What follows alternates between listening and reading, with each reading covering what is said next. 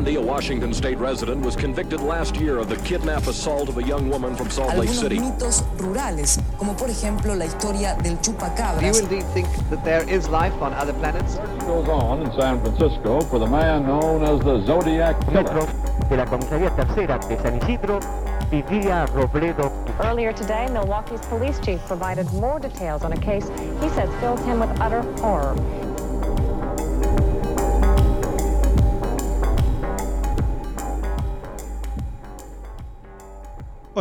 Yo soy Pisandro Y yo soy Cherry. y esto es La, Sexta, Pata. Estamos Uh. grabando como un episodio tipo de trasnoche. Sí, sí, sí, sí. ¿Cómo estás? Bien.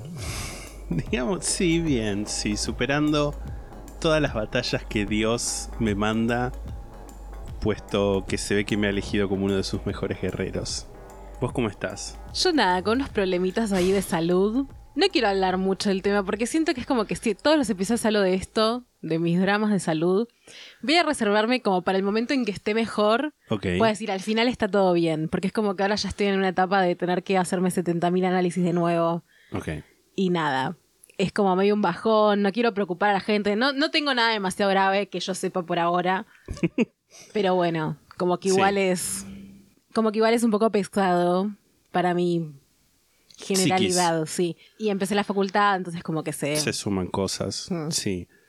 Los últimos capítulos, eh, las últimas semanas en realidad, se dieron como una serie de circunstancias, de coincidencias poco felices que hicieron que no pudiéramos grabar.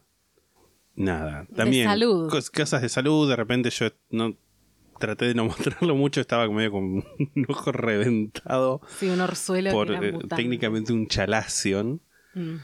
Que y después justo se me había sumado como un dolor de cabeza porque como lo tenía del lado del ojo que tengo en el lado del ¿Qué? ojo que tengo en el lado que duermo Ajá. como que no dormía bien y un día es como que me desperté súper contracturado con dolor de cabeza era el día que íbamos a grabar y fue como "Po- podemos no grabar y nada después circunstancias que también e- el fin de largo que pasó eh, trabajé en el hotel así que nada fue como bueno Pero oficialmente era- dejaste de trabajar en Sí, el sí, sí, igual sí. como todos los días. que- exacto por Creo que eso ya lo dijiste, pero igual. Sí, seamos felices de, de libertad, libertad, horrible libertad, como decían las, las hormigas en los Simpson. No sé si... te- Ah, sí, tengo un par de cosas para comentar de, de mis días. arre. A ver. Estuve viendo la serie You, que había... Creo que había visto las dos temporadas, las primeras dos temporadas son como cuatro hasta ahora, y va a salir una quinta el año que viene, que es la final. Y estaba viendo la tercera temporada y la tercera temporada me pareció tan infumable. Tipo, es como que la miraba y ya estaba tan harto que era como, bueno, sí, mami, haz lo que se te cante.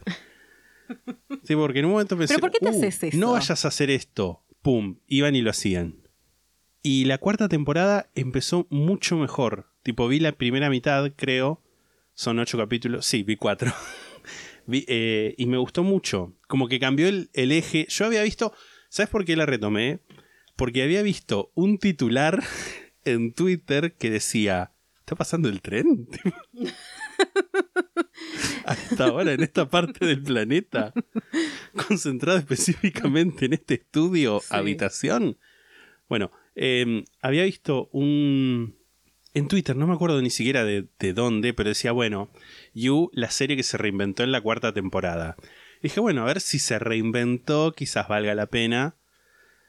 Y nada, ahora que lo pienso, creo que tranquilamente me podría haber salteado la tercera temporada, ver el, el rewatch al principio de la cuarta y sería una persona más feliz. Mm. Pero bueno, estoy viendo la cuarta, me gusta, porque básicamente, nada, pasa en Europa. Hoy en la facultad nos hicieron hacer como un ejercicio que era como decir un personaje con el que nos sentíamos identificados. No era necesariamente tenía que ser como alguien que... O sea, como que no tenía que ser que te identifica porque es igual a vos, sino como Ajá. que te conmueve podía ser o que te gusta su conflicto. Ajá. Y una persona dijo que igual no me estoy riendo. O sea, me causa gracia, Una persona, igual no me estoy... o sea, me causa gracia, me causa gracia, pero, eh, o sea, no me río de su, o sea, no me río de, de su elección, la respeto, pero igual me Ajá. parece gracioso. Dijo eh, el asesino de You. Montón. Es un montón. Igual yo creo que te podés sentir identificado como con muchas cosas que me parecen muy bien. Todo. Sí, me gusta también la serie porque el, mientras van pasando cosas, como que el tipo hace como unos, eh, unos off, tipo unos voiceover, y por ahí de repente están pasando cosas y, y el tipo habla como, "Mm, ¿qué está pasando acá? Siempre pones esa voz de puta. sí, es que es la voz que pone, tipo como que hace la voz más profunda, más como, bueno, lo que está pasando ahora. Y nada, eso. Un poco es como... Te calienta un poco. Un poquitito sí, pero dice cosas como turbias, tipo habla de matar. Te calienta el asesino, digamos. El actor. Ok. No me, no me sentiría identificado con el actor, porque además es como una persona que tuvo una vida muy de mierda. ¿El actor? No, no, no, el Ah, personaje. ok. Tipo nivel abuso infantil, o sea, no, no sexual, Horrible. pero tipo de violencia. horrible, horrible. Pero bueno, nada, qué sé yo, alguien que le acerque el número de algún profesional de la salud mental Mm. a esta persona. Tengo una recomendación para hacer, pero Por antes favor. te quiero hacer una pregunta. ¿Por qué hay un- una caja de perfume Ah. Paula en tu escritorio? Porque le compré un, un regalo a nuestra amiga Ailén de cumpleaños. Le compré un jueguito de cartas. Y porque. ¡Ay! Huele. Huele a perfume. Huele a sí. perfume. Yo me lo probé el otro día en Pharmacity, justo ese perfume. Y, Qué casualidad. y además del juego, esto creo que lo vi que ella lo hace. No estoy seguro si es que se me ocurrió a mí o si vi que ella lo hacía, pero bueno, ella le pone las cartas en folios. Y entonces me contacté con una gente que vende folios de cartas, porque encima estas eran unas cartas que eran tamaño 45 por 90 milímetros, tipo una cosa rarísima, y me lo mandaron en esta caja. Ah, mira, reciclaje. Sí, y no la tiré porque nada, me gustó el olorcito, pero tampoco es que tipo aromatiza la habitación. No, porque no, no, tirala. Sos sucio de mierda guardando esa caja. Yo creo que no es lo mismo junta mierda que sucio. Hay Es como un verdad, overlap. Es verdad. Sos pero solo bueno, junta mierda. Sí, bueno, después la tiro. Bueno, mi recomendación que voy a hacer es una serie que me recomendó mi amiga Yael, a quien visité brevemente en mi vuelta de Córdoba. Pasé un día por la casa de Yael. Sí. Y me recomendó una serie que está en HBO, pero que se puede ver si no, que se llama eh, Q Into the Storm o Q en el ojo de la tormenta. Q Mm. Sí. tipo la letra Q. Sí. Que habla de QAnon, básicamente. Es una Uh, habían serie... No, no, no importa. No. No, no, en algún lugar lo recomendaron, pero no me acuerdo dónde. Es una miniserie documental. Tiene seis episodios. Que básicamente nada, habla de 8chan y 4chan y Sí. todo el origen de QAnon y el, el movimiento de QAnon y baraja como las posibilidades de quién puede llegar a ser QAnon. Sí. Y no es que revela quién es, pero un poco te deja como la Una idea incógnita. de quizás es este, como es muy probable que sea este, pero baraja varias teorías igual. O sea, no, no se casa con ninguna. Mm, Pero el chabón que hace la serie, que aparece muchas veces en la serie, como él habla con voz en off y aparece Sí. en la cámara también, como que te das, o sea, como Tiene que una tiene una teoría, teoría con la sí. que sí al final dice, me parece que esta es la más creíble, sin embargo no hay pruebas fehacientes de Quiero que esto verla. es así. Está muy buena, me gustó mucho, es medio caótica, pero siento que el hecho de que sea caótica va perfectamente con la temática, porque es una temática muy caótica, Sí, sí. me parece la de QAnon, que es básicamente una teoría conspirativa. Es de donde salió el Pizzagate, por bueno, ejemplo, Sí, iba, iba a hablar un poco de eso. Que ya hemos hablado del Pizzagate acá, como de Creo su no. estatus en el podcast, ¿no? Que en los vivos capaz, En ¿no? los vivos, sí. Bueno, el Pizzagate es básicamente una teoría conspirativa que mucha gente cree que es verdad y que de hecho se ha trasladado en Argentina, a Argentina de diversas maneras. Sí. Bueno, salió de ahí, de como una persona en internet que escribe posteos que se hace llamar Q y es anónimo, por eso Sí, QAnon. QAnon. Y bueno, hay toda una teoría, hay todo una- un movimiento conspirativo que es el que termina. Muchos de los seguidores de QAnon terminan invadiendo el Capitolio. Sí, el Aquella 6 vez- de enero. del 6 de enero de 2000. 2021, si Sí. mal no lo recuerdo. Nada, Sí. te va construyendo también hasta el momento en que pasa eso, ¿no? Eh, nada, me pareció muy interesante. La recomiendo ver si les interesa el tema teorías conspirativas y ese tipo Sí. de. o este tema en particular. O si no entienden bien qué es QAnon, tipo lo vieron así al pasar y no entienden bien qué es. Siento que con esta serie lo pueden entender bastante mejor. Eh, me pareció muy informativa. Yo siento que no entendía del todo qué era Sí, como ahora entiendo más qué es, de dónde sale por lo menos. ¿Puedo ser un poco pesimista Por supuesto. con el futuro y los avatares de este país? Sí, por, su- por supuesto. Siento que ver algo como eso se hace como necesario en esta época, Mm. porque siento que estamos presenciando quizás una vuelta fuerte de la derecha, Sí, sobre todo las personas que formamos parte de- del ámbito LGTBIQ, sí. porque como que eso salpica, tipo para, para otros lados lo que pasa en Estados Unidos, siempre como que medio que lo decimos, medio que salpica y, y se replican los discursos, ya sea por una cosa como de, de casualidad o porque hay efectivamente gente de Estados Unidos que pone plata para replicar eso. Psyops. Claro. y, y nada, eh, yo creo que, de nuevo, siendo como súper pesimista, estamos como quizás medio al borde de que salga toda una ola de, de tipo de acusaciones de, de groomers y todo eso, que es lo que pasa en Estados Unidos, contra... que básicamente se acusa que, que cualquier persona gay es groomer. Que, Sí. O sea... Acá un poco está pasando igual. sí, sí, El tema de, obviamente, nadie acá está Claro. diciendo que la pedofilia está bien. Totalmente. Primero que nada. Pero yo ya estuve viendo mucho en Twitter y estuve viendo también el discurso de gente totalmente en contra de eso. De gente básicamente haciendo como un pro de a ver a qué puto acusan de pedófilo ahora. Y es Sí. como igualar la imagen de puto en los medios, igual pedófilo, es como un montón. Y Sí. claramente tiene como. Ahí hay una vara doble discursiva. Bueno, en la serie esta también hablan de los PSYOPs, o sea, ahí lo tocan ahí el tema, el tema de las operaciones psicológicas, sí. que es algo que se usa mucho en la, mil- en la mil- milicia estadounidense y que se usa mucho para instalar, por ejemplo, Argentina son todos nazis. Sí, Si alguna vez ves esos tweets, muchos son medio psyops. También habla mucho eh, la serie sobre la libertad de expresión y la eh, segunda Sí. enmienda.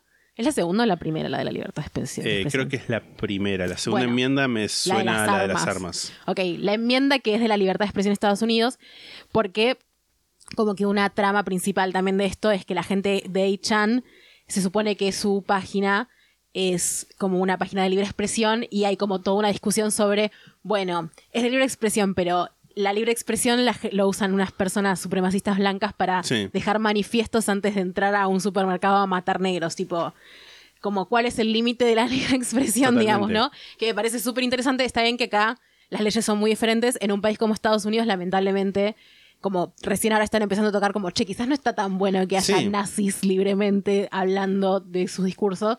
Acá como que no está tan bien visto. Sí, además también es como una. una no sé si. eh, esto digo sin verlo por ahí, esto lo hablan en, en- en esa serie, pero como que también el, el derecho de libertad de expresión en realidad está relacionado con la censura por parte del Estado. Hmm. Tipo, no es que, por ejemplo, si Twitter dice, mira, no estás respetando las reglas de Twitter, por decir un ejemplo, y te cierran la cuenta, no es que te están censurando, no en el sentido de protección de libertad de expresión, porque es un- Twitter es como una empresa privada, Claro, sí. es medio como como eso, si no respetas las reglas y eso, distinto es que si es como por una causa tipo, eh, digamos, racismo u homofobia, que eso sí es ilegal.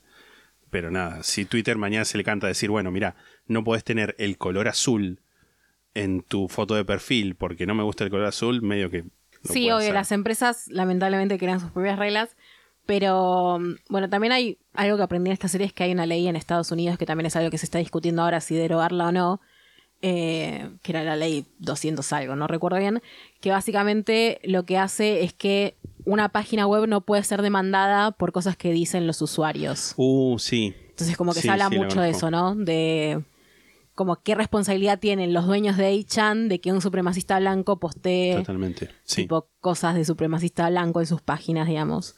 Eh, está buena, me, me hizo pensar mucho y sí, creo Banco. que creo que tiene una cuestión interesante para analizarla con cosas que están pasando acá eh, sobre la derecha y las, la alternativa derecha también. Porque hay distintos tipos de derecha. Sí, sí, sí, También es totalmente. eso, como Totalmente. La derecha conspiranoica, que siento que es como el peor tipo. Sí. Sí, sí. Bueno, eso nada más. Eso. ¿Pasamos al capítulo? Por favor. Vamos a pasar al capítulo luego de estas palabras de nuestros auspiciantes.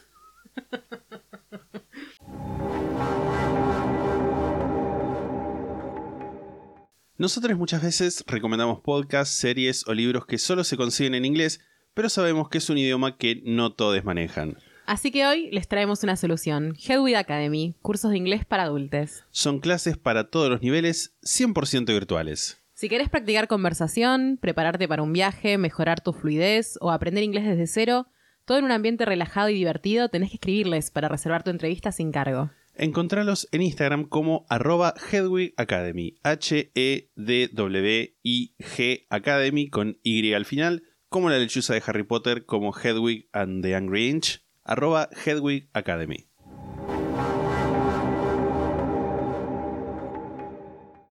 Y Acá volvimos. volvimos. Nunca no me va a dar gracia. es hermoso. Bueno, eh, no sé si, si alguien escuchó tipo lo que comenté al final de, de los capítulos sobre qué iba a ser este, este capítulo. Dije, en su momento dije que íbamos a grabar en los CIUs de marzo, terminamos grabando casi en las calendas de abril. Calendarios. El capítulo de hoy vamos a hablar de una persona que fue víctima de una de las conspiraciones de asesinato más famosas de toda la historia, quizás la más famosa de toda la historia, no sé si la más famosa, Jesucristo quizás es el más famosa. Bueno, Julio César. Vamos a decirlo en español para no ser tan cipallo. Yo ya sé que digo Julio César y vos te reís, pero no voy a decir Julio César.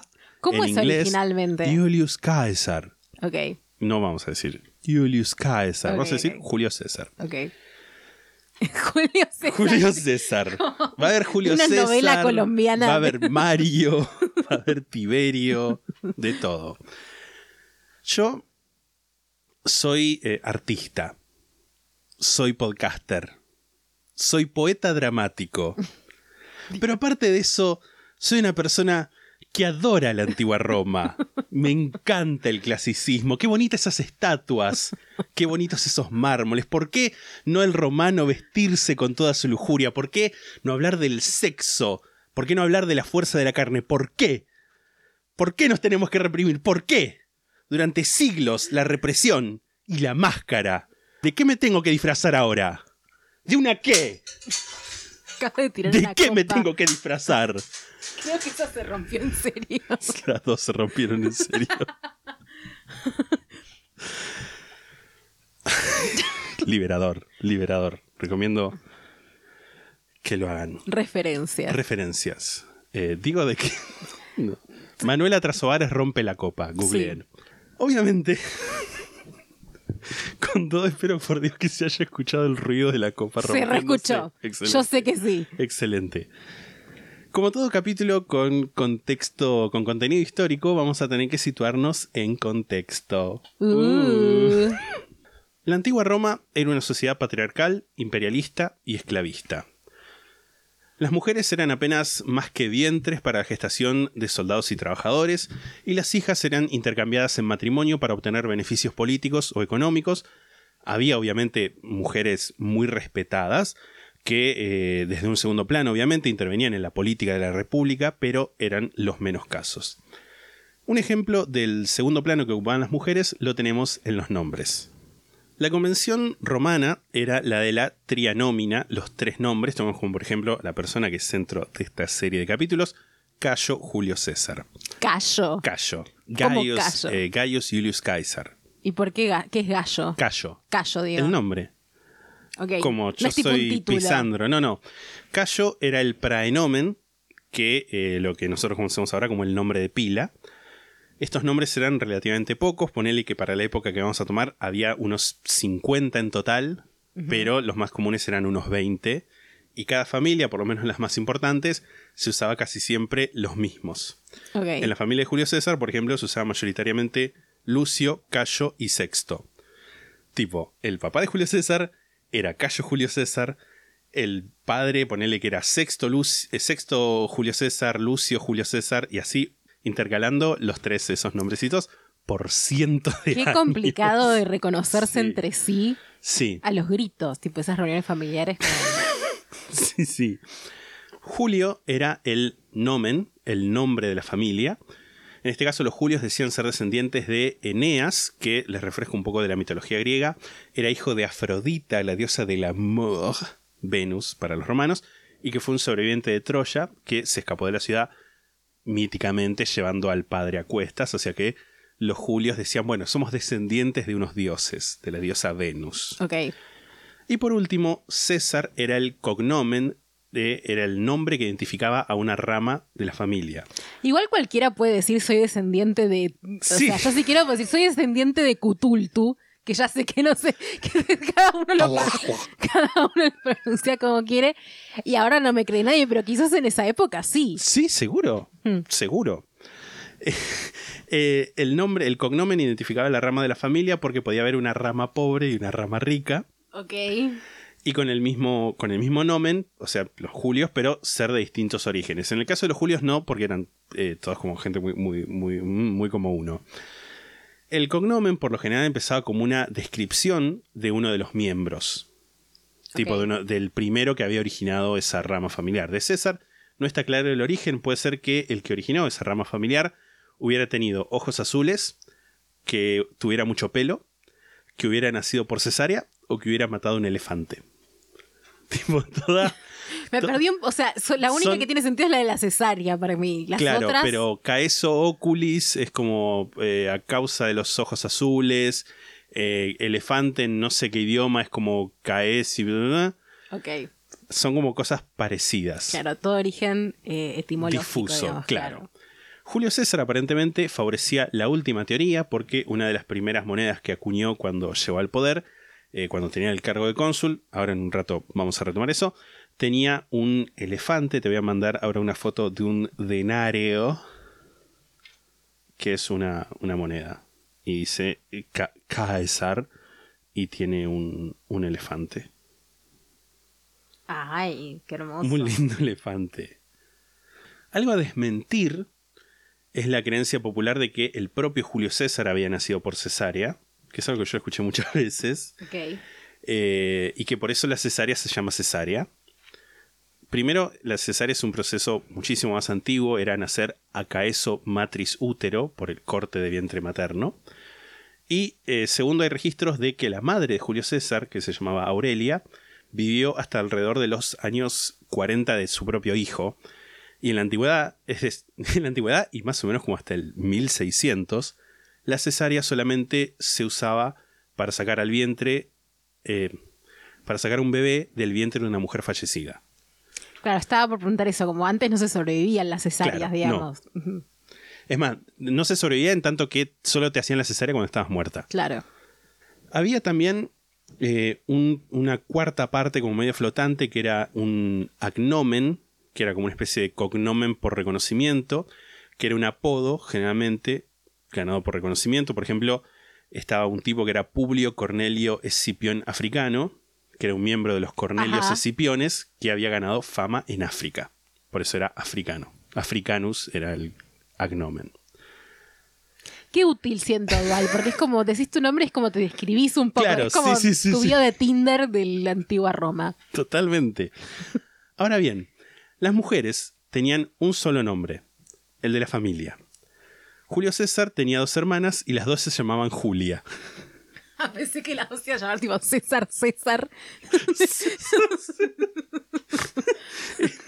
Una era Julia la mayor, Jul- Julia Mayor, y la otra era Julia la menor, Julia Minor. Ok. Si había, si llegaba a ver el caso de terceras, cuartas, era Julia Tertia y así, Ok. tipo re hermoso. Qué la, la hija de un Cornelio, por ejemplo, se llamaba Cornelia, y a veces podía ser también que las hijas heredaran el cognomen familiar, como por ejemplo, la hija de Lucio Cecilio Metelo se llamaba Cecilia Metela.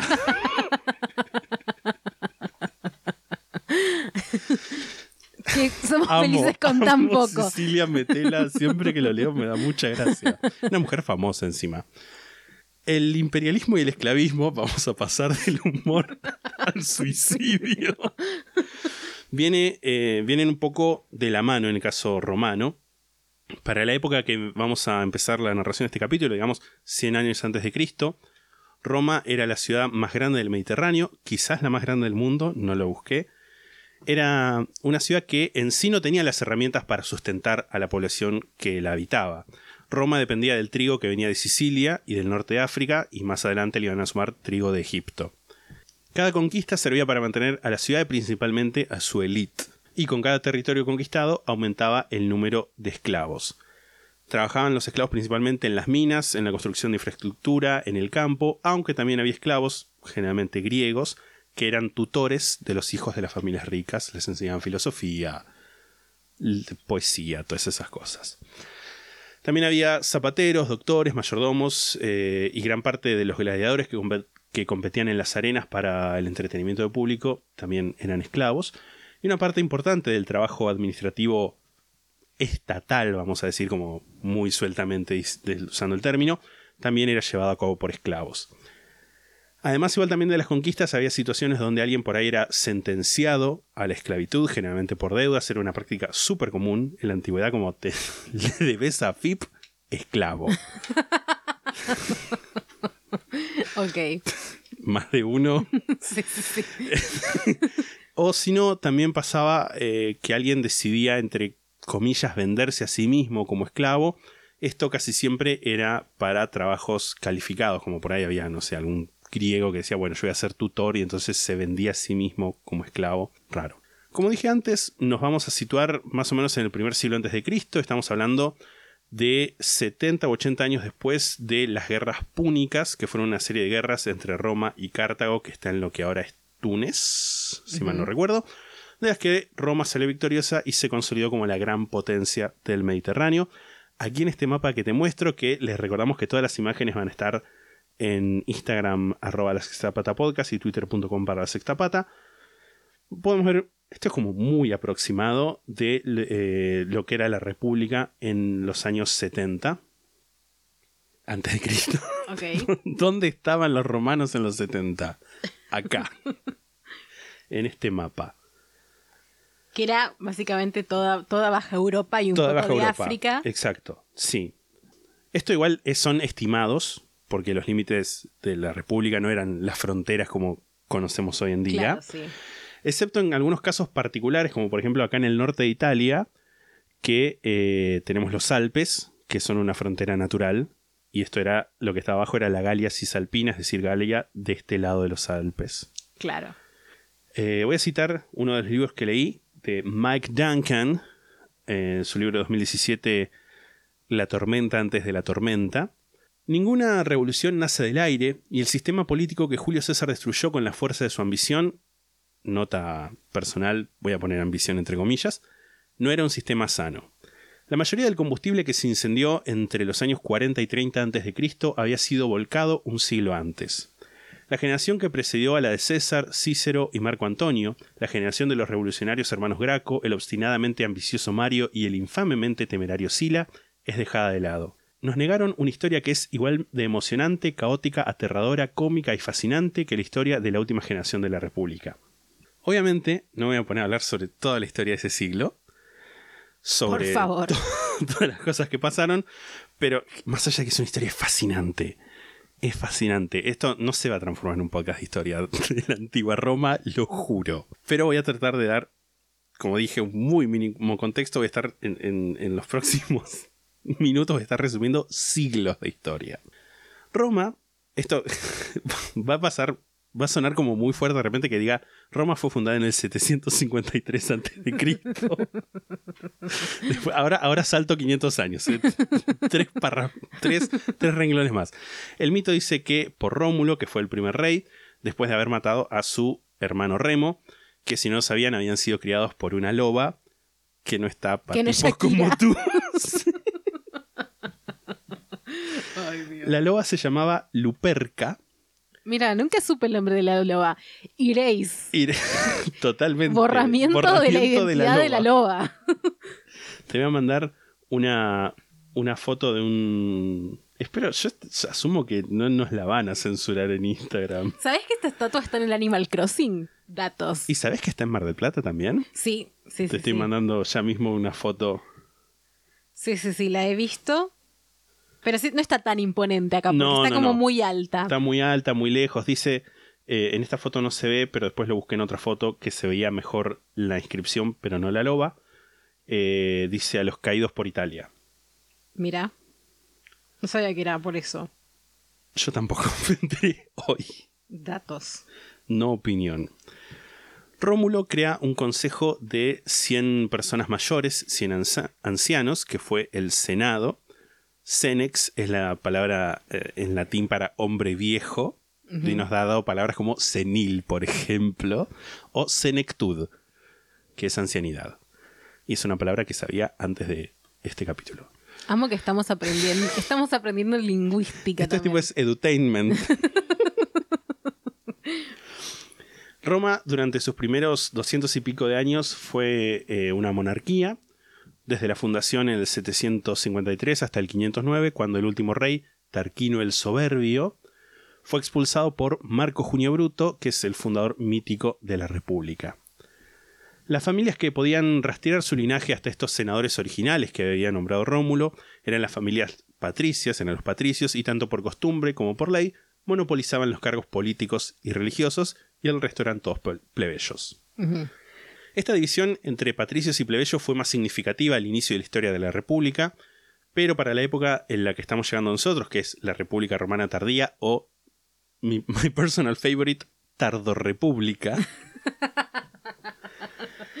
esta división estaba un poco disuelta y lo que había surgido en lugar de, de una clase dominante patricia era como una nobilitas, que viene de nobilis, que para latín es bien conocido, tipo un, alguien noble es alguien que es conocido, en la que estaba cualquier familia que había tenido un ancestro cónsul, que era como uno de los jefes de, Estado de la República. O sea, una élite había sido en realidad reemplazada por otra.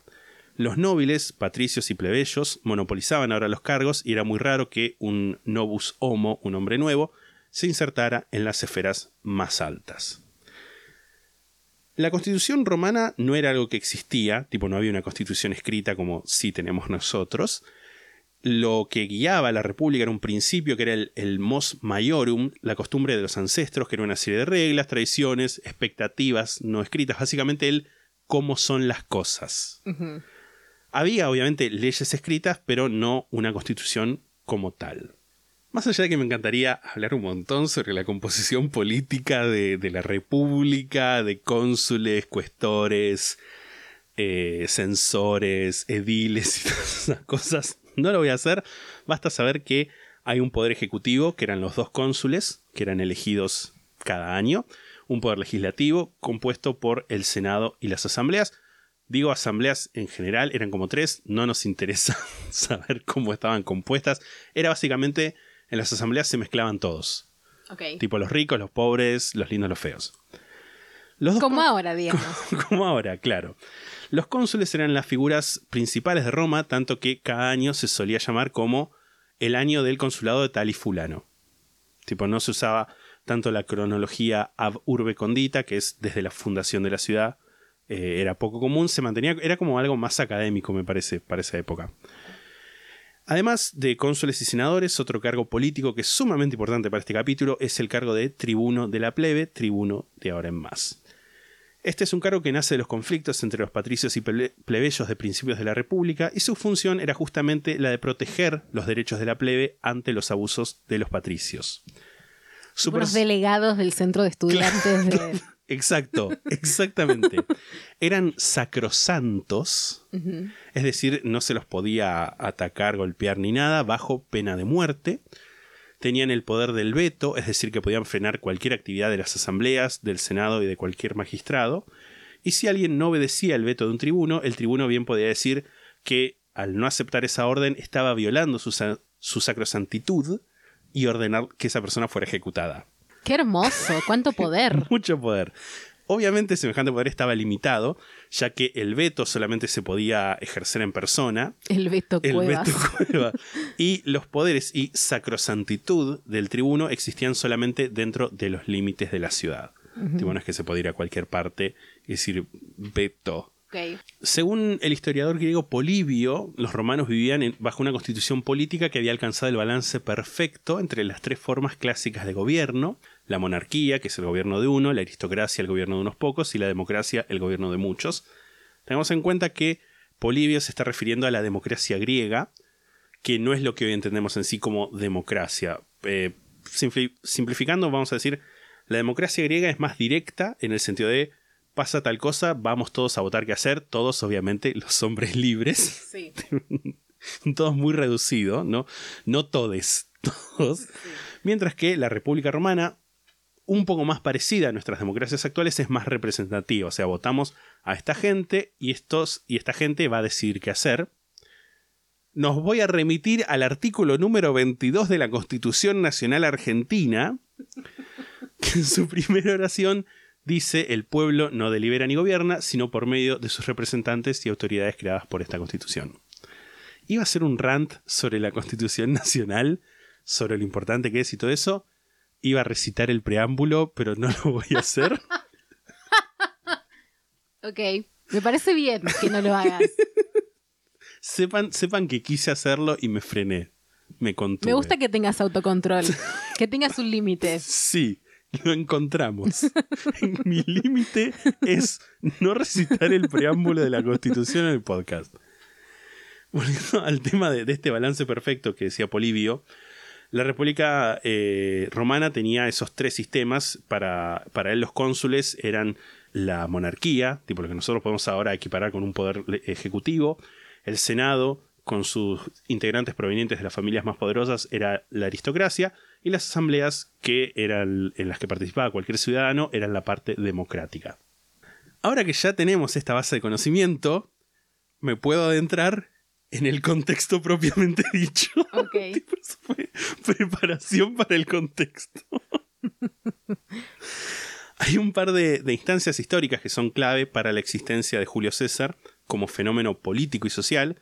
Son instancias que allanaron el camino. Por ejemplo, los Graco, Mario y Sila. Obviamente, antes, después y en el medio hay otras situaciones que, con- que contribuyen al contexto, pero yo creo que esas, por lo menos yo en mi opinión, no de persona, me parece que esas son las principales. Y por ahí me voy a atrever un poco más y decir que, así como a cara de perro, que en retrospectiva podemos decir que son como proto-césares. Ok. Ya vamos a ver por qué. Tiberio Sempronio Graco era hijo de Tiberio Sempronio Graco y de Cornelia. Su padre había sido cónsul dos veces y, falleció alrededor del año 154. De más choices, no voy a decir más antes de Cristo. Todos los años que diga son antes de Cristo porque terminamos antes de Cristo. Tiberio, de joven, era admirado por su inteligencia y su dignidad. Se decía que poseía un intelecto brillante y las más grandes virtudes que podía tener un hombre favorecido tanto por la naturaleza como por la crianza. Estuvo presente en la destrucción de Cartago, esta ciudad que, que fue gran enemiga de Roma, donde se, se desempeñó como era esperado para alguien de su origen, o sea, obtuvo el respeto de los hombres que tenía cargo, se ganó una distinción por haber sido el primero en llegar a la muralla, cosas como de, de romano imperialista. Sí. En esta época, donde la vocación expansionista de Roma está acelerándose, es donde se empiezan a acentuar las diferencias sociales, porque para la mayoría de los ciudadanos la conquista del Mediterráneo no significó progreso, sino privación o incluso retroceso. Esto tiene que ver un poco con cómo estaba organizado el ejército romano. La, conscripción, es decir, las personas que se seleccionaban para, para poder servir al, al ejército, estaba limitada por condiciones socioeconómicas. Es decir, no cualquiera podía servir, sino que tenías que tener un mínimo, un mínimo buen pasar, digamos, para que pudieras comprar el equipamiento que era necesario para servir. Tipo, vos te tenías que comprar tu escudo, tu espada. Después, más adelante, hubo como algunos eh, intentos del Estado, bueno, donde decía, bueno, nosotros compramos el- los equipamientos y después vos nos los pagás, porque supuestamente después de las guerras volvías con un tesoro y Siento todas que esas cosas. no hay forma de ganar en ese acuerdo. O sea, tenés que pagar para ir a, a Sí. morir en guerra, básicamente. Es medio como una estafa multinivel. Sí. La verdad es como el Amway de la antigua Roma. Totalmente, sí. En resumen, no era un ejército profesional, como iba a pasar más adelante. Era, o sea, para mí era un ejército de raritos ricos. Que era como, ¿qué puedo hacer para entretenerme? sí, Voy a comprar, sí me imagino como comprándose uniformes tipo adornados inútilmente.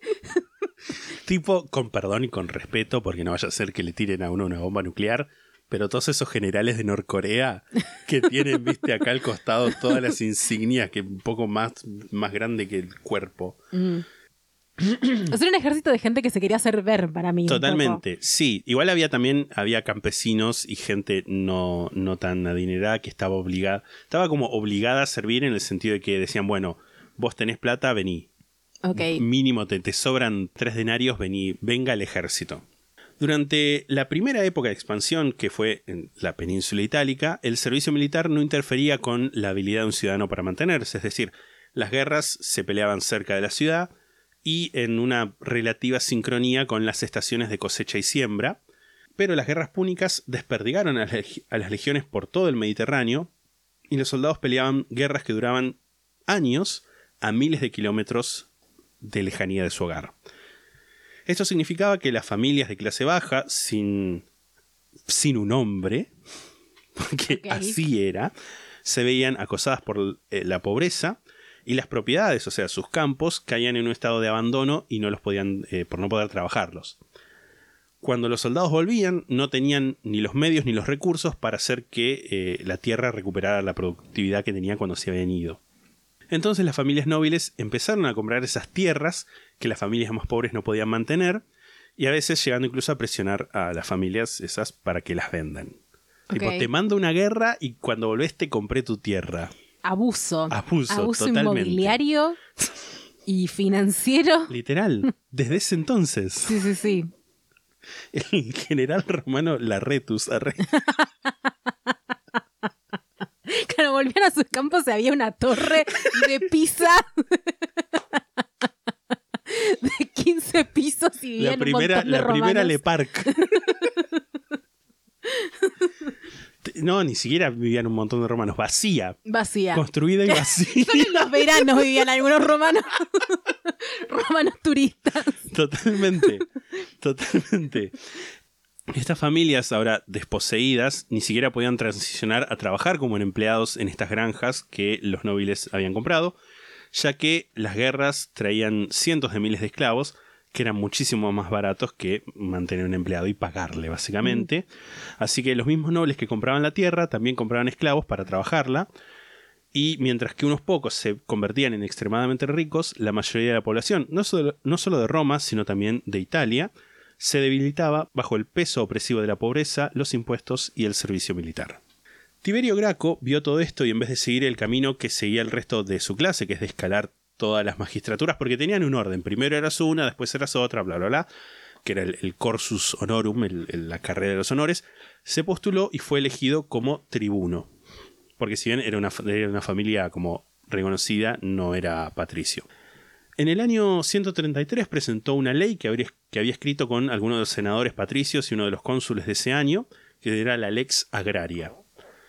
Básicamente esta ley tenía el objetivo de hacer cumplir limitaciones ya existentes respecto de la posesión de tierras públicas por parte de agentes privados. Es decir, decían que podías, no me acuerdo ahora el nombre de la unidad, pero como que si te dijera, puedes tener nada más 5 hectáreas de estas tierras que conquistamos, que conseguimos, que son tierras públicas.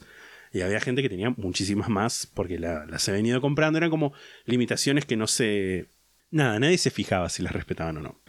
Y esto iba a generar, o sea, que esta ley que decía, bueno, vamos a, a hacer cumplir estas limitaciones, lo que iba a generar era un excedente de tierras que la misma ley estipulaba que iban a ser repa- repartidas entre los ciudadanos sin tierras. Ok, bueno. Bueno, lleva una crisis. Porque la mayoría de las personas que se habían aprovechado para, de esta situación para comprar tierras eran senadores y no tenían ganas de que les saquen las tierras y se negaron a tratar el tema en el Senado. Ok, bueno. Tradicionalmente el Senado trataba una ley, como que la, la aprobaba, por así decirlo, y después esta ley pasaba a las asambleas para que la, la terminen de aprobar o no, generalmente sí. Tipo, es como medio como una situación bicameral, ponele, pero lo que decía el Senado era como generalmente se aprobaba. Esto, la clave de lo que dije esto es tradicionalmente. No había ninguna ley escrita que estableciera que el procedimiento era así. Pero el mos maiorum, la forma en la que se hacían las cosas. Tiberio se aprovecha de esto y llevó la ley directamente a las asambleas. Y ahí empezó una serie de escaladas políticas Un distinto. un distinto. Un tribuno de nombre Octavio se presentó en la asamblea donde se iba a leer esa ley, que es una parte fundamental del proceso de votación. Primero tenían que leer toda la ley y después daban tres días de, mm, mercado, que es como decirte tres semanas para que venga toda la gente que está en los campos y lo que fuera para votar. Eh, y dijo, bueno, veto la lectura. Era un tribuno que estaba como alineado con el, con el Senado. Tiberio trató de persuadirlo, pero Octavio, como dije, estaba eh, alineado, aliado con los senadores que eh, se oponían a esta lex. Tiberio entonces dijo, bueno, voy a cerrar el templo de Saturno, que es donde está el tesoro, con mi veto de tribuno, y efectivamente lo que hizo fue congelar todo el gobierno romano. Fue como, Wow. mira, te meto un, un dedo en el culo. Octavio igual seguía negándose a levantar el veto y Tiberio tomó otra medida que tampoco tenía precedentes y argumentando que un tribuno que se oponía a la voluntad del pueblo no era un tribuno, presentó una ley en las asambleas para que Octavio fuera depuesto de su cargo. Octavio, no se sabe por qué, pero no vetó esa ley y fue aprobada la ley. Y después también fue aprobada la lex agraria. Esta ley establecía que tenía que crearse una comisión de tres personas que iba a supervisar toda la labor de las personas que iban, se iban a, a trabajar para ver, bueno, esta tierra de acá, esto, o sea, supervisar toda Italia. En respuesta, el desde el Senado se negaron a liberar los fondos necesarios para costear el trabajo de esa cantidad enorme de personas que se iba a necesitar para supervisar las tierras de toda la península, por lo que la comisión quedó integrada solamente por Tiberio Graco, su hermano Cayo y el suegro Apio, Apio Claudio Pulcro. Apio. Apio Claudio Pulcro. Ok. Pulcro es como lindo, tipo pulker. Pero, pero, pero, pero, ese mismo año se murió el rey Átalo III, rey de Pérgamo, que lo que ahora es el oeste de Turquía, tipo lo más cerca de, de Grecia. Átalo no tenía herederos ni hijos, o sea, no tenía ni hijos ni herederos, y por miedo a que después de su muerte Pérgamo entrara en una guerra civil de sucesión, en su testamento le dejó el reino a Roma. Pero era, el poder que tenía la gente. Como, ¿sabes que Este reino es mío. qué loco cómo, cómo eran las cosas antes, ¿no? Totalmente. Eh, siento que realmente somos una civilización muy civilizada, justamente. Volvimos mejor. Sí, la verdad. La verdad. Tiberio, ni lento ni perezoso, propuso una ley en las asambleas para que se usara el tesoro de Pérgamo para financiar la comisión de la Lex Agraria, lo cual de nuevo era otra afronta al Mos Maiorum, ya que era el Senado quien se encargaba de las cuestiones financieras de la República, además de las reelecciones, además de las relaciones exteriores. Yo pienso también, pobre la gente de Pérgamo. Claro, sí, es como. que de repente viene un tipo de Roma con todas las buenas intenciones que vos quieras y que diga, ¿sabes qué? No, tu tesoro público eh, vamos a usarlo para financiar una comisión nuestra. Claro, es que es tremendo. Es que es tremendo. Es como nos gobierna Macri, se muere Macri y dice toda la plata del Banco Central va a Estados Unidos ahora. Bueno, ¿sabes qué?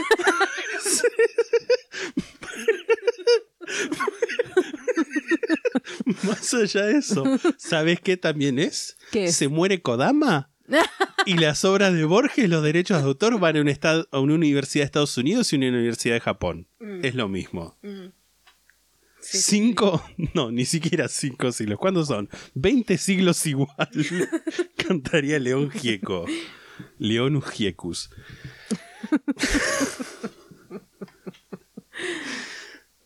Para esto ya se estaba acercando el final del año del 133 y con el término y con él el término del tribunado de Tiberio, quien anunció que se iba a presentar a una reelección, otra situación también que no había tenido precedentes. Era por año. Era por año, todos los años cambiaban todos. ¡Qué paja! ¿Cómo se nota que no había tele? Lo único que podían hacer era votar cosas. Sí, totalmente.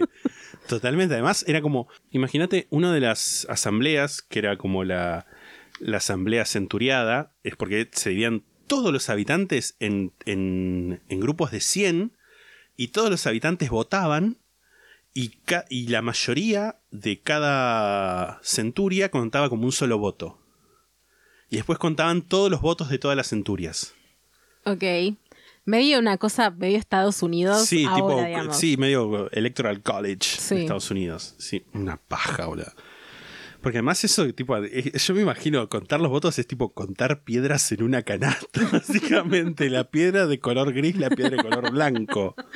Sí. No, no había tipo ni boleta electrónica, No, ni el telegrama del correo argentino, nada. Pero bueno, desde el Senado acusaron a Tiberio de querer proclamarse rey de Roma y de que en realidad lo que él quería hacer con el tesoro de Pérgamo era distribuirlo entre la población de Roma para ganar favor político.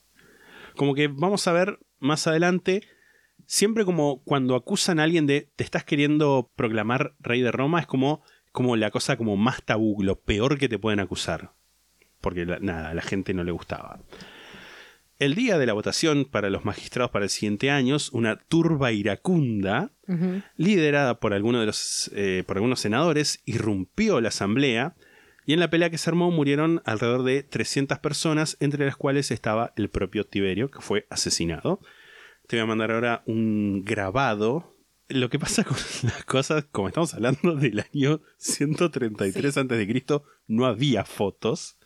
Así que te voy a mandar un grabado que es de eh, del 1800. No, pensé que lo me había notado, pero no.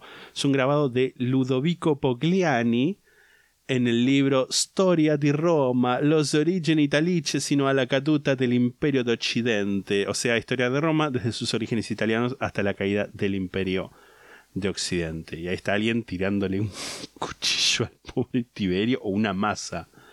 Creo que es una masa. Claro, es hermoso pensar también que todas estas cosas pasaban con gente prácticamente en pelotas. Sí, sí, totalmente. Mucha toga, mucha túnica. eh, Mucho huevo al aire. Mucho huevo al aire. Pero supuestamente eran dentro de todo gente limpia. O sea.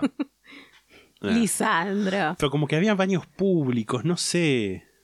Esos culos tenían olor a caca igual. Yo te Más, afirmo. más, más olor a caca en la Edad Media. Perdón, sí, yo sí. sé que hay gente que Sí, no, defiende mucho la Edad Media y todo eso. No, pero, pero sí. Nada. También la toga te deja respirar, siento. Sí. Sí. Eh, y acá está la, la inscripción SPQR, que es eh, Senatos, Senatus Populusque Romanus, que es el pueblo y Senado de Roma, que está en todas. Creo que incluso en la actualidad, en las tipo tapas de alcantarillas en Roma, sigue diciendo eso. El Senado creó una comisión especial, pero no para investigar la muerte de Tiberio, sino para castigar a los que los habían, a los que lo habían apoyado en su plan ilegal para establecer una monarquía. Ok. Varios ciudadanos fueron exiliados y otros ejecutados, lo cual en sí era ilegal, ya que por leyes que sí estaban escritas, solamente las asambleas podían imponer la pena capital. Cayo Graco, el hermano de Tiberio, se enteró de la muerte de su hermano cuando estaba en la provincia de Hispania, España, y volvió a Roma en el 132, un año después. no en el Bondi 132. el año- el 132.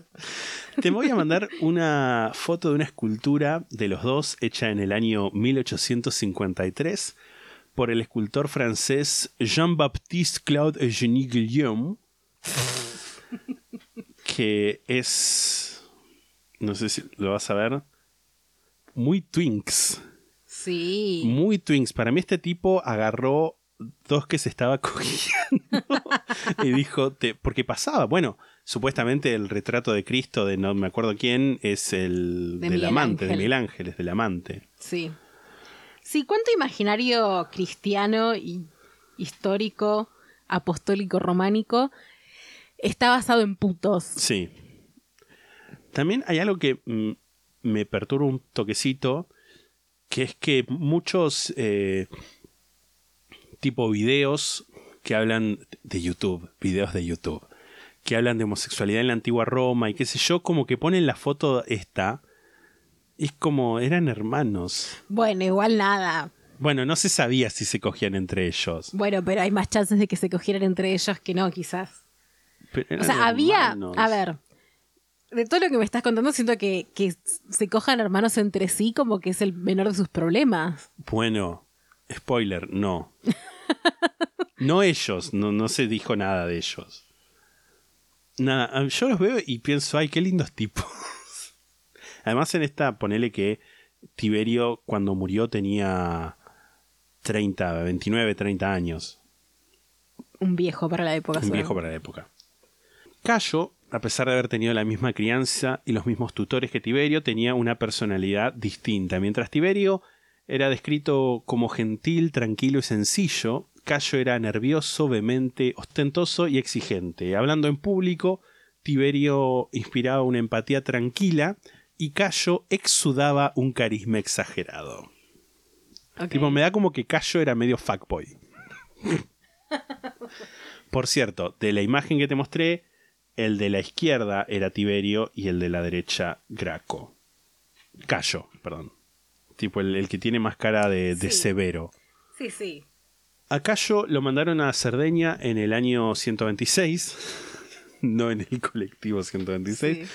como parte de una comitiva de un cónsul que fue a pacificar la provincia. Lo curioso es que a este cónsul le siguieron prorrogando el mandato año tras año tres veces, lo cual era algo como medio irregular, sobre todo teniendo en cuenta que Cerdeña había sido puesta en orden, entre comillas, en el primer año. Si bien no había una ley que lo obligara a quedarse en Cerdeña, de nuevo era costumbre que los magistrados se quedaran en las provincias junto con los gobernadores durante todo el tiempo de su mandato, salvo que el mismo gobernador los dispensara o que el Senado los llamara a Roma. Pero Cayo, sospechando que el Senado lo que estaba haciendo era tratar de alejarlo de la vida política, volvió a Roma en 124 y se presentó para la elección del puesto de tribuno para el año 123, elección que ganó fácilmente, pese a la oposición del Senado. Una vez en el cargo, Cayo propuso varias leyes que venían a reformar el gobierno de una forma bastante radical. Una de las leyes era castigar a toda comisión senatorial que hubiera decretado la pena de muerte sin autorización de las asambleas. Y esta ley Noble. fue retroactiva y por ende aplicó a la comisión que ejecutó a los partidarios de Tiberio. Lo cual es como medio raro aplicar leyes retroactivamente. Es Bueno, como- pero- Hoy en día sabemos que es como... No está bien. Bueno, pero En la época sí, bueno. El tipo, eh, eh, nada, quería... Le habían matado al hermano. sí, me da medio igual juzgar a sus genocidas, pero en ese contexto. Sí, sí, totalmente. Había también una propuesta de mejoras de los caminos de Italia y otra para revitalizar la comisión de la Lex Agraria que, en teoría solamente, seguía funcionando. Una de las leyes, sin embargo, que iba a tener más impacto en el futuro, era una ley por la cual el Estado tenía que estoquearse de trigo y revenderlo a un precio fijo y barato a los ciudadanos. Más tarde, Cicerón, del que ya vamos a hablar, denunció este proyecto como una limosna para garantizarse apoyo político Un y plan, plan trigo. literal, y que los hombres de bien de esa época se opusieron a esta ley. Escuchá, si, si, si, si quizás en sus casas les suenan estos argumentos, es porque son los mismos desde el 123 antes de Cristo. Que los hombres de bien de esa época se opusieron a esta ley porque creían que su efecto iba a ser llevar a la gente común lejos del trabajo duro y hacia la, osos- y hacia la ociosidad. Sí, exactamente. 20 siglos Literalmente igual. lo que dicen ahora, sí. Tremendo. Tremendo. Otra de las leyes que propuso fue para que eh, las armas y el equipamiento de las legiones lo propiciara el Estado, es decir, lo pagara finalmente el Estado a través de unos agentes que comenté antes, que eran los publicani. Muy brevemente, senadores y magistrados, por ley y por costumbre, no podían ejercer el comercio. Tipo, estaban como prohibidos de ejercer el No comercio. podían ser empresarios. Claro, no podían ser empresarios. Eh, igual lo eran. Tipo como por... Tenían... eh, había como un sistema que era de, de clientes que tipo nada, vos tenías tus clientes que era gente que a la que vos le hacías favores y todo eso y ellos te daban tributo, que era como, como una relación como muy de... Ellos empires. Sí, ponele, era como, era como tu, no sé si decir como tu base política, pero mientras una persona era más importante, más importantes eran por ahí los clientes que tenía, a veces por ahí alguien tenía como cliente a, a, un, a un reino extranjero. Tipo, vos tratabas de, era como una relación medio mutualista en la que vos tratabas como, como el romano, tratabas de favorecerle a esta persona. No sé, por ejemplo, si el cliente era un plebeyo, decías, bueno, sí, mira, voy a conseguirte un lugar para que puedas ejercer tu, tu profesión acá y vos cuando haya que votar, trae a toda tu familia y que todos me voten a mí. Era clientelismo, bueno, clientelismo político. literal. Li- Literal clientelismo político. Pero bueno, así que había una clase de ciudadanos ricos que no estaban involucrados en la vida política, o sea que no eran nobles, sino que eran los equites, que el nombre viene de que era eh, gente que en su momento más militar podía comprar caballos, tipo de equite, nada. Eh, y dentro de los equites, que vamos a, si queremos hacer una ensalada de conceptos, podríamos decir que es como medio una burguesía comercial, estaban los publicani, que eran estos contratistas del Estado romano, que por ejemplo se ofrecían para ir y cobrar los impuestos en las provincias, suministraban equipamiento para el ejército, etcétera, etcétera, etcétera. Cayo impulsó dos leyes, que, eh, dos leyes más que beneficiaban a los publicani. Una era una ley que anulaba un acuerdo eh, que decía que los impuestos de la provincia de Asia, o sea, lo que antes había sido Pérgamo, que el tipo dijo, bueno, mira, mi testamento te lo dejo, iban a quedar a cargo, iban a quedar a cargo del gobernador, que era un tipo súper corrupto, y estos impuestos, a partir de la ley que propuso Cayo, iban a ser cobrados como todos los demás por publicani. Y la otra ley que un poco tiene que ver con esto era una reforma de las cortes de extorsión, que eran las cortes donde quizás la, la gente de las provincias iba a decir, mira, este tipo que mandaron a, a gobernar la provincia, un hijo de puta, nos robó todo. Como que era medio, estaba permitido como que te robaras plata de las provincias, pero que no fuera muy alevoso. tipo que no se note.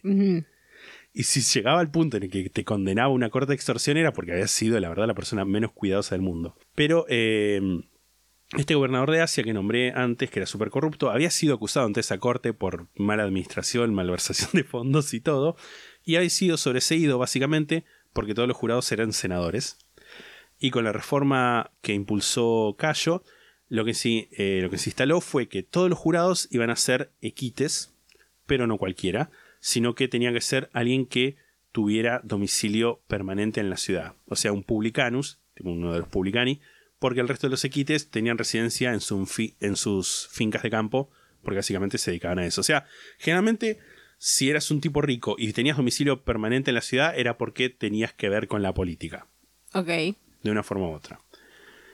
Además está decir que el Senado no estaba nada contento con, estas, eh, con este nuevo Graco y con sus reformas. Llega el fin del año 123 y las elecciones para el año siguiente. No se sabe muy bien cómo fue que pasó, pero Cayo fue reelecto como tribuno a pesar de no haberse presentado. ¿Qué? O sea, se eligieron los tribunos para ese año, pero quedaron como vacantes. Tipo, eran eh, más o menos, para esa época eran 10 10 tribunos. Eh, es, un, es un número que fue modificándose. Al principio eran 2, después eran 10, después fueron 2, después volvieron a ser 10. Bueno, en ese momento eran 10 tribunos y quedó como, eh, quedaron algunas vacantes. Y algunos de los tribunos electos, entre los que había un, un viejo amigo de Cayo, dijo, bueno, venga, vení, vas a ser tribuno otra vez. No queda claro si es que esto pasó por casualidad o porque fue una puesta en escena digna de una película. Mi plata está en que fue una puesta en escena. Tipo, sobre todo además teniendo el presente de lo que le había pasado a Tiberio antes cuando dijo que sí a postular. Y, y nada, me imagino que Cayo, el hermano, lo debe haber tenido más que presente, tipo que, que lo mataron. Más allá de lo que haya pasado, lo innegable es que Cayo Graco empezó el segundo mandato como tribuno en la cima del poder. Siempre estaba rodeado de contratistas, embajadores, magistrados, soldados, toda gente con la que tenía un trato muy bueno. El Senado, a través del tribuno Livio Druso, buscó oponerse a todas las reformas de Cayo, tratando de proponer leyes que ganaran el favor de la plebe, la mayoría de las cuales eran en realidad irrealizables. Quiso ser como una especie de, de populismo muy barato. Sí. Por ejemplo, la revitalización de la lex agraria que propuso Cayo Graco también incluía el establecimiento de nuevas colonias para ciudadanos romanos y latinos. Esto latino es, es, eh, Italia menos Roma. Mientras que Livio Druso propuso una ley para creación de 12 colonias, o sea, la de... No sé cuántas había propuesto Cayo, pero eran menos que 12. Tipo, el tipo dijo, vamos a hacer más colonias. Dijo Livio Druso, vamos a hacer 12 colonias y esas colonias solamente van a ser para ciudadanos romanos. Como que a la gente de la ciudad le gustó más, tipo como tener más colonias para ellos. Esto lo hizo además mientras Cayo estaba eh, preparándose para presentar una ley que hacía que todos los ciudadanos latinos, los, eh, se llamaban los soci, que eran confederados, pasaran a tener ciudadanía romana. Hacía unos años, un, un cónsul también había tratado de presentar una ley similar, pero el Senado se opuso fervientemente, y esta vez también, y la ley no pasó. La popularidad de Cayo disminuyó, se presentó para un tercer tribunado, pero perdió frente a Livio Druso. Y en los primeros meses del año 121, el tribuno Marco Minucio Rufo propuso la revocación de una de las leyes que había propuesto Cayo, que era la creación de una colonia en Cartago, a lo cual justamente Cayo y sus seguidores se opusieron, pero esta ley fue igual aprobada, hubo un disturbios en Roma por peleas entre los partidarios de Cayo y sus opositores, hay como dependiendo a quién le preguntaras había distintas versiones, como que una la versión que daban desde el Senado era que un pobre tipo se le había acercado a Cayo y le dijo, por favor no destruyas la república y Cayo lo mató. y desde el grupo de Cayo decían que el tipo se había acercado a las trompadas como para queriendo, pues, queriendo atacarlo y que nada, lo, lo habían tenido que matar. Como tremendo. Pero bueno, la escala y la violencia de estos disturbios fue tal que uno de los cónsules de ese año, Lucio Opimio, convocó una reunión de emergencia del Senado en esa reunión se dictó por primera vez un Senatus Consultus Ultimum, que es el, como el decreto último del Senado, que autorizaba a los cónsules a hacer lo que fuera necesario para defender a la República, o sea, matar a Cayo Graco, básicamente, que había sido declarado enemigo público. Qué colorido todo lo que pasaba en ese momento, como muy... No te aburrías. No, no, no. En antigua Roma no te aburrís. En respuesta, Graco y sus aliados armaron a sus seguidores, se apoderaron del templo de Diana. El cónsul Lucio Opimio llamó a la milicia y le ordenó a Cayo y a sus seguidores que se entreguen y que se sometan al juicio del Senado. Cayo y los seguidores trataron de resistir, pero no pudieron contra el asalto de las fuerzas consulares. Cayo se escapó y le ordenó un esclavo que lo mate. Muchos partidarios suyos, eh, estamos hablando de un número de miles, fueron ejecutados y sus propiedades confiscadas. Te voy a mandar ahora un cuadro de François Topino Lebrun. ¿Y dónde guardaban los cuerpos? El cuerpo, en caso, caso particular de mm, Cayo, lo tiraron al río. Y el de los miles de... Seguramente lo haber tirado al río. Wow, qué lindo. Tipo, uno se imagina que el Mediterráneo está lleno de gente muerta. Mm. Esta es la caja, esta gente que está persiguiendo a, a Gallo. Estos, no sé, con, con hachas. Este le quiere tirar, no sé si es la cabeza de un animal o algo. Y acá está. eh, no sé, yo me imagino que él debe ser el que está mejor iluminado. Debe ser Cayo. Por una cuestión de nada. De composición, totalmente. Totalmente.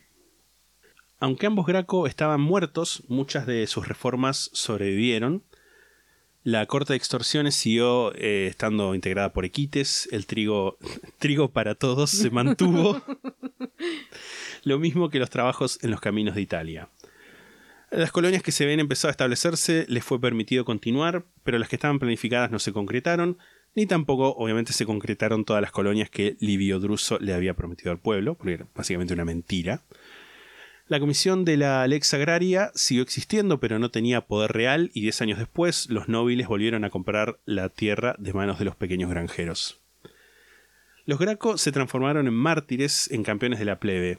En los lugares en los que murieron, la gente puso santuarios y les dejaba ofrendas. El nombre Graco pasó a significar más que el nombre de dos hermanos, pasó a convertirse en un símbolo de lucha del pueblo, y sus políticas y estrategias estuvieron en el corazón de la agenda del bando que después se iba a llamar popular. Los Graco demostraron que el poder de Roma no estaba en el Senado, sino en su gente. Y acá va a terminar este capítulo Hermoso, una lección. de historia. No solo historia de vida, te de diría. vida, totalmente. En el próximo capítulo ya sí vamos a hablar de Mario, de Sila y de Julio César. Tipo, ya, está- ya llega, ya viene, ya sale al escenario. Está viniendo en el Cabify al estudio Julio César. Dios, necesito, necesito hacer un meme de eso. Esto no va a ser un podcast de historia de Roma, pero bueno, es algo que lleva tiempo y, y nada, eh, es algo que me fascina. Podría estar hablando muchísimo tiempo de, de estas cosas. Tuve que, tuve que hacer como mucho esfuerzo eh, para no, no entrar en modo Gordo nerd. Gordo nerd psicótico, tipo que entraras a la habitación y hubiera tipo papeles pegados por todas las paredes, escritos unidos con hilos rojos. Y, y ya cuando se me acabaran los papeles, empezar a escribir con sangre y caca en las paredes. Sangre y caca. Sangre y caca, sí.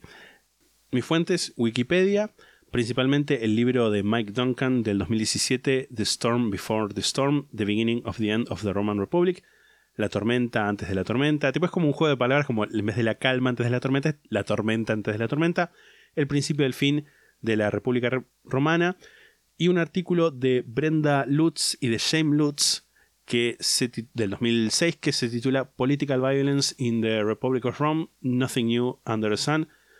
Violencia política en la República de Roma, nada nuevo bajo el sol.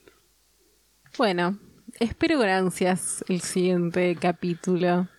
Mm, también pensé, en realidad, mira, el capítulo iba, no iba a haber tanto Tiberio y Cayo Graco, iba a incluir a Mario y a Sila, pero lo que pasa es que Mario y Sila son contemporáneos de César, y como que se me estaba complicando mucho poder separar, tipo como hablar de Mario y Sila sin spoilear César, y fue como, bueno, ya fue. Hablo- ¿César de qué año es más o menos? César nació en el 100 antes de Cristo. Ok.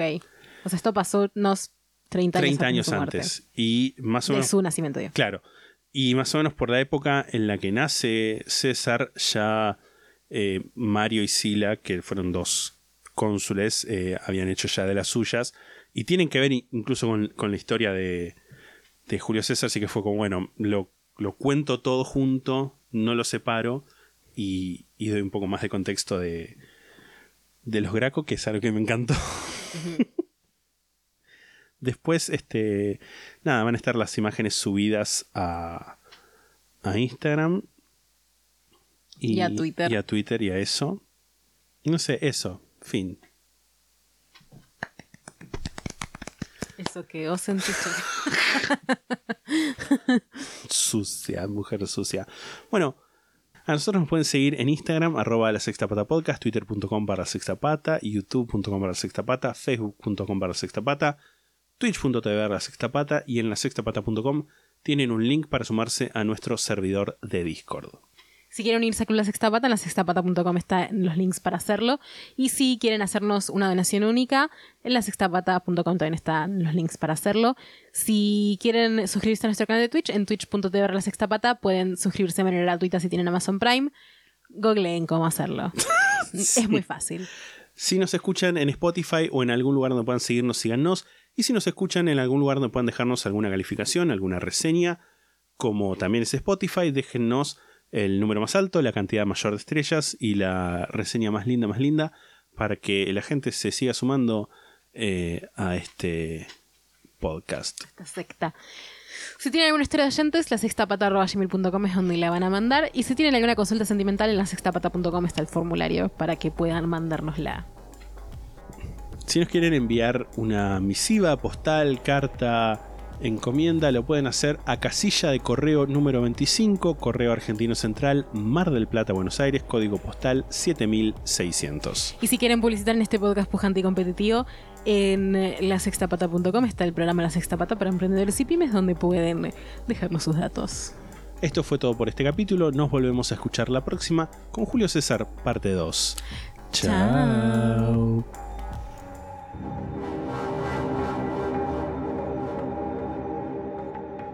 La sexta pata se graba en la ciudad de Mar del Plata. La portada fue diseñada por Melanie Devich, a quien pueden encontrar en Instagram como arroba no hago dibujitos. La música es The Soft Whispering Truth por Lingua Ilustra y fue editada por nosotros para la intro de este podcast.